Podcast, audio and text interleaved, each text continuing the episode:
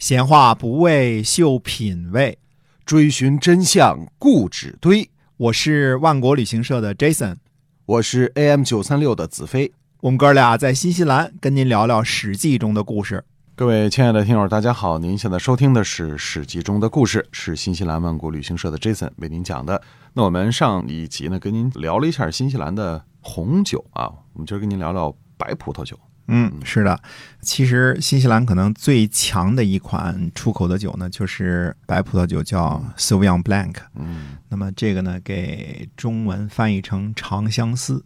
啊，长相思，Sauvignon Blanc 这个酒呢，就是这个葡萄酿出来的这个白酒。首先，它是一个基本上是一个入门级的酒啊，白酒当中入门级的酒。但是，相信喜欢白酒的中国人呢，特别喜欢这款酒，因为它有一种类似青草的这种。香气就很浓烈，啊，非常的浓烈。有的人还说呢，它是一种混合着类似青椒和野果 （berry） 这种草莓的这种气息，但是它你一闻，它味道就非常的强烈。那同样的这款酒呢，这款葡萄酒呢，澳洲酿的，它就比新西兰酿的味道就差多了。那就你两个酒放在一起，我喝过澳洲的这个白葡萄酒啊，那。其淡如水，就是跟喝水差不多。喝一口这新西兰的 Sauvignon Blanc，再喝澳洲的 Sauvignon Blanc，那你就别喝了啊，没法喝了啊。嗯，他非常的喜欢。至于说哪个酒大约的算是入门的，还是哪个酒算是更那个什么的，那么以后有时间再展开了慢慢说啊。我们今天还是讲这个史记中的故事啊。那么估计呢，几西战役的失败啊，这个事儿呢，确实是重创了齐国的军队。嗯，齐军呢。斗志皆无，齐闵王出逃，群龙无首，这个是临淄被攻破的一个主要原因。另外一点呢，我们猜测呢，在白起和乐毅的时代啊，工程技术有了长足的进步。历史上呢，有一篇文章啊，叫《墨子公书》啊，这是墨子当中的一篇文章，记载呢说，公输班也就是鲁班。为楚国呢建造了云梯，用来攻城。墨子呢来见公输班，说他可以抵挡住云梯这种器械，守御城池。呃，记载的这件事儿，公输班呢大约生活在春秋战国之交。墨子的年代呢稍微晚一些。虽然墨子中的很多技术呢不是历史，也是属于预言性质啊，其实年代呢可能更晚一些。我们以前呢说过这些事儿啊，越王勾践攻破这个吴国都城姑苏啊，用了三年，嗯，对吧？那么秦武王呢强拔益阳用了五个月，但是之后呢，白起攻克了很多城池，用的时间就很短了。那么乐毅呢和白起呢大约生活在同一个时代，到了这个时候呢，很可能工程器械，比如说云梯之类的，已经非常普遍应用于军事了。这也是。乐毅能够在短时间内攻克临淄的这个原因之一啊，也就是说，这个军事科学技术呢，在战国的中期取得了长足的进步，只是我们不太重视这方面的记载哈。哎，特别是细节的记载，我们不太重视啊。不只是军事方面的这个技术的进步，民用技术呢也在进步之中啊。我们说，传说呢，鲁班发明了什么呢？墨斗，嗯，规矩，锯子。规矩，一个是规，一个是矩啊，嗯，那么这些呢，用于建筑和木工的这个工具，还传说呢，他发明了铲子、磨、碾子、辘轳，这些呢都是农业和生活用具了啊。我小的时候在农村就推过碾子，把麦子碾碎了，对吧？糠筛掉了，就成了面了，然后就可以做面条、烙饼了，蒸馒头哈。是，那么辘轳我也用过，一圈一圈的。把水桶呢从井里搅上来啊，深水井的时候，有时候我记着能搅个三十多圈儿。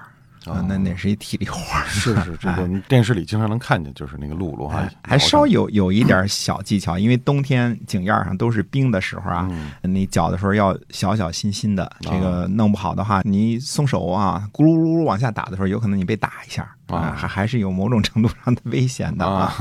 那这些战国时期就发明的器具，这个是我们可以肯定的啊，嗯呃，至少在上个世纪七十年代，在中国农村呢，还是广泛使用的。我们说广泛使用的，经常看见什么驴拉磨呀、人推磨呀这种事儿啊。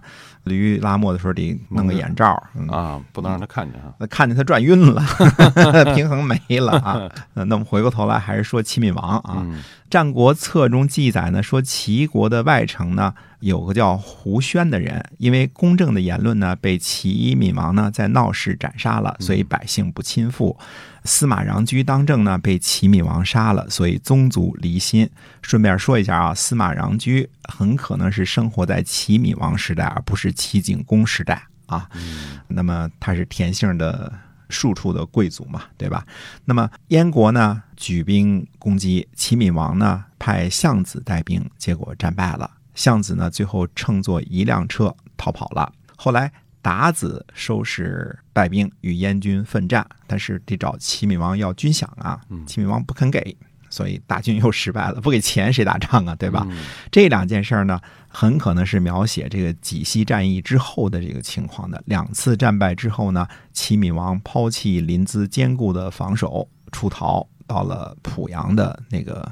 魏国，那看来齐闵王放弃坚固的临淄出逃呢，并不是一个上选哈。感觉如此，临淄众多的人口和坚固的城防啊，不缺粮，不缺水，不会很快被攻破的啊。齐闵王这人呢，外交上狡猾无信，朝令夕改，得势的时候呢，骄横傲人，平时呢，寡德嗜杀。不施恩德，在他的眼中呢，只有拳头和利益。这种人战败之后呢，信心低落是很有可能的，没有恒心啊。那么。史书上记载说呢，他跑去了魏国，就是濮阳的那个魏国啊。但是呢，骄横无礼，被魏国人呢给驱逐了。又去了鲁国，也是骄横无礼，待不下去，最后跑去了莒这个地方，现在的莒县啊。这个时候呢，楚国的救兵在卓齿的带领下呢，到达了莒。嗯嗯，所以看来楚国还是要支持齐国的啊，而不是参与攻打齐国。这点上历史呢，就记载的不是很清楚。以《史记》来说呢，认为楚国是参与伐齐的这个国家啊，但是我相信呢，应该是没有，因为这是根据楚顷襄王一贯的作为而定的。但这点不确定啊，不敢说啊。那么相反呢，派出一些军队去支援齐国，这倒是有可能的，因为唇亡齿寒嘛。对，那齐闵王是不是有转机呢？哎，卓齿是楚国的大将，我们说将在外，君命有所不受啊。那么卓齿呢，就。把这个齐闵王叫来就数了，他说：“说在千乘和博昌之间下了雪雨，都溅到人身上了。大王知道吗？”齐闵王回答说：“不知。”卓齿又说呢：“说营和博之间呢，地裂溅到了泉水了。大王知道吗？”齐闵王回答说：“不知。”卓齿说呢：“有人对着宫殿哭泣，找人找不着，离开之后呢，又听到哭声。大王您知道吗？”齐闵王回答说：“不知。”这就是一问三不知 这个词儿的由来啊。那么卓齿说呢，说血雨沾到人身上是上天在发声，地裂见泉水是大地在发怒，人对着宫殿哭泣呢是人在控告，天地人一起发怒，而大王呢不知戒惧，哪能不被诛杀呢？所以卓齿就在谷里这个地方在举啊诛杀了齐闵王啊。所以看来这一问三不知不是啥好事儿啊，不是啥好事儿，绝对不是好事儿啊！哎，这不过就是个仪式罢了啊！这个估计卓齿呢发出三问的时候，已经决定好了啊，要杀了齐闵王了。嗯，我们看到这个战国中晚期啊，由于缺乏了周礼的约束啊，人民对于诛杀国君这种事儿呢，已经不太当回事儿了。所以这就是一个。反正啊，国君不在乎天王了，嗯，那底下人也不在乎国君了。对，这是历史的辩证啊。那么卓齿呢，呃，以带兵将军的身份呢，擅自做主，就杀了齐国这样一个大国的国君啊。时间上肯定也来不及，不可能再回去向楚王请示啊。这是肯定是直接就杀了。那么实际的情况是呢，卓齿联络燕军，杀了齐闵王，瓜分了齐国的土地啊。分了齐王的鲁器，也就是齐闵王带出来那些宝贝啊。分了鲁器呢，宝贝呢可以私吞；占了齐国的土地呢，可以向楚王邀功。这样呢，有利于国家集体个人的事儿呢，那干就干了。卓齿呢，就是占据一些齐国的地界，自立为王。就这心，估计恐怕都是有的。嗯，所以从他的言行可以看得出来哈。嗯。所以楚国本来是来救援齐国的，结果反倒干掉了齐闵王。哎，是的。后来齐国呢对楚国非常的怨恨，就关于卓齿这件事儿啊。那么齐国人呢只知道自己的国君被杀了，而不会认为卓齿呢是在替天行道。所以这是齐国人的这个见解啊。那么齐闵王刚刚两年前呢吞并了宋国，宋国的国君呢被迫流亡，不到两年啊自己就。身死国破，这报应来的实在是太快了。现在看来呢，这个齐闵王呢，费了九牛二虎之力吞并了宋国，算是把齐国送上了比齐威王、齐宣王更高的顶峰。可是这个顶峰呢，实际上是个坑啊。我我们这么说啊，这是一个。苏秦给他挖的坑啊！哎，对，就给别人做了嫁衣裳，嫁衣。所以，嗯，哎，对他枪打出头鸟，所以这应该是一个规律啊！哎，特别是在天下势力相对均衡的情况之下，有的时候呢，呃，保住对手就是保住了自己，消灭了对手呢，反倒坑了自己。这种事儿呢，在今天的现实生活当中也是屡见不鲜的。前进未必是好，后退未必是不好。这个东西呢，需要智慧，它不需要。计谋啊，不需要聪明，这个规律呢是不容易掌握的 啊。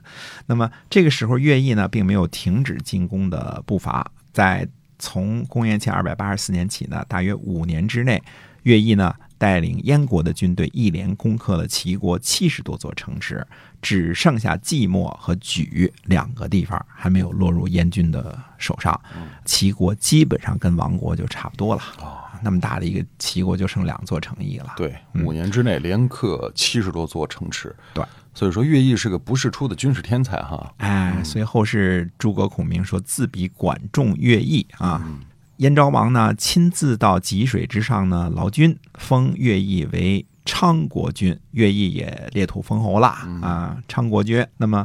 燕国的军队呢，把齐国都城的典籍和宝贝呢，一股脑儿都运回了燕国的都城啊，应该是在蓟。那么齐国八百年的收藏呢，一块儿被打包搬家了。所以老子说：“你这箱子越坚固啊，将来就一块儿一起给偷了，是吧？”啊，那么在济西打败齐国主力之后呢，乐毅呢谢绝了其他的国家的军队。继续在齐国呢自己攻城略地啊，先后克了七十多个城邑啊，除了莒和寂寞之外啊，嗯，那么这是他后来，我这是五年的战绩，当时记载很少，五年就一句话带过了啊。那所以莒没有失守，是不是因为楚国的兵在这儿？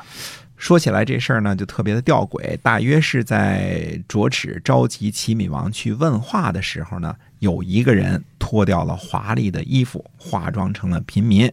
这个人呢，就是齐闵王的太子法章。嗯，预知这个法章后事如何呢？且听下回分解。好的，那我们今天啊，这个史记中的故事先跟大家分享到这儿。